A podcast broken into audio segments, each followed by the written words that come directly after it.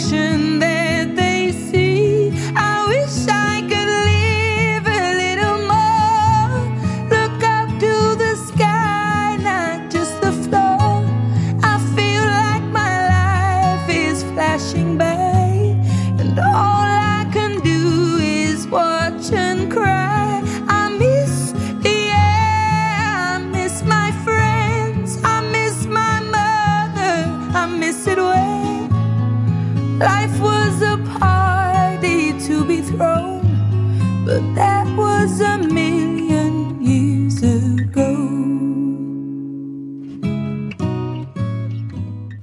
我的一个朋友朋友圈相册的介绍是：你需要快乐才能活，我不用。如果放到几年前的我，我可能会在心里想：不，我们都需要快乐才能活。但是对现在的我来说，我好赞同他说的话。今天看完了《百年酒馆》，全程没有哭，但是我心里很堵。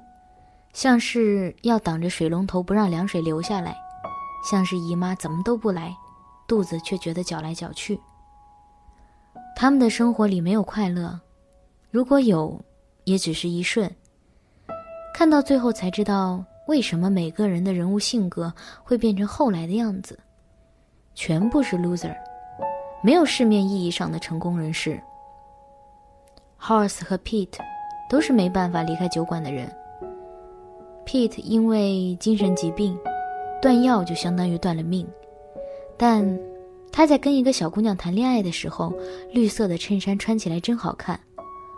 Horse 也在跟前妻聊天的时候，散发出一点点温柔，这温柔更是在 Pete 失踪后体现的彻底。但是他们都是没有什么快乐而言的人。如果你看过这部剧，你会懂；没有看过的。恕我不剧透了。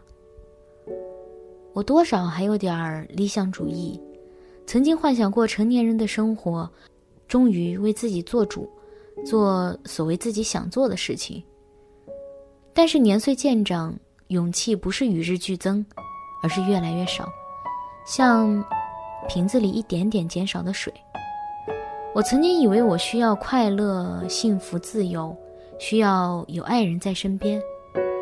然后我发现这些其实都不必要。我的室友有两个刚刚结婚，我去参加了其中之一的婚礼，亲眼看见她从自己家嫁到老公家。作为伴娘站在身侧的我很难说出那种感觉，心里只有泪，但我希望他心里只有幸福。麻烦的事情基本在我的 list 里删掉。所以办婚礼这种事情就是要被我删掉的事情。我没办法从来宾的脸上看到真正的祝福，更没办法面对他们的情谊以礼金的方式记录在册。对我来说，多少有点失落。所谓盛大的事情，通通被我归为麻烦，而所有麻烦的事情，通通要被我扔进垃圾箱。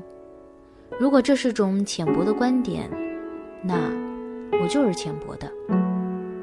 生活不只需要快乐，生活里包含的事情太多，以致每个人只能看到生活的一面。我们都想像高晓松那样只有诗和远方，但更多的时候，我们只有苟且。别人需要快乐吗？可能吧，但谁能知道那份快乐就是真的快乐呢？已经很少有人去说“我真的好快乐啊”。大部分人提到相关的词汇都说开心、高兴。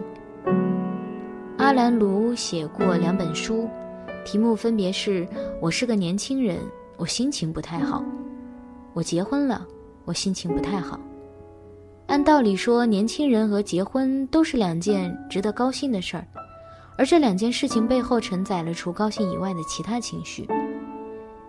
年轻，但我可能没办法享受到生活的美好一面，我有各种各样具体的烦恼需要解决。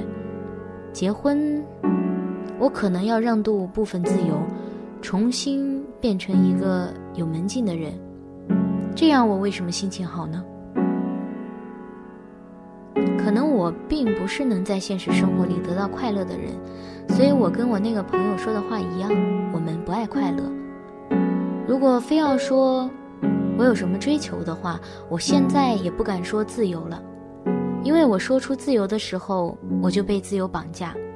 为了得到自由，我让渡了一部分真实，奉献出一部分虚假现实，所以我可能也没办法得到别人的认同。因为我希望真正开心的是他们，希望他们开心到永远不要理会某个朋友，希望他们开心到不会想起任何人。不以快乐为目的的生活，是因为生活就是生活本身，快乐的、难过的、如鲠在喉的、偶尔刺激的、永远肮脏的，谁也不爱谁的，生活本身。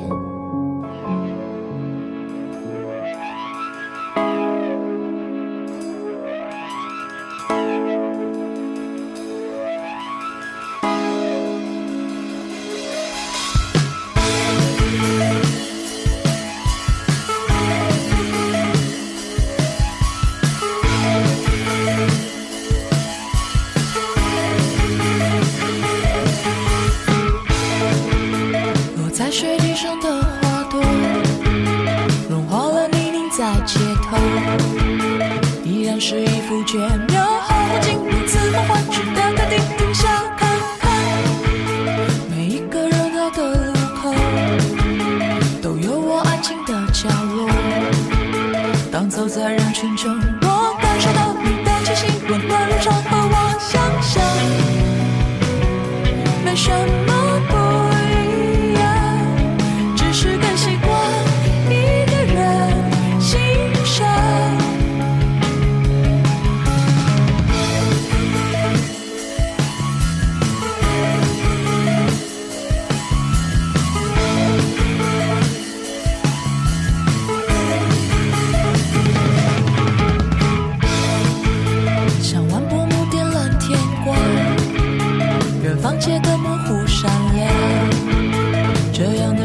仿佛最适合伴着夜风，有点瑟缩，享受寂寞。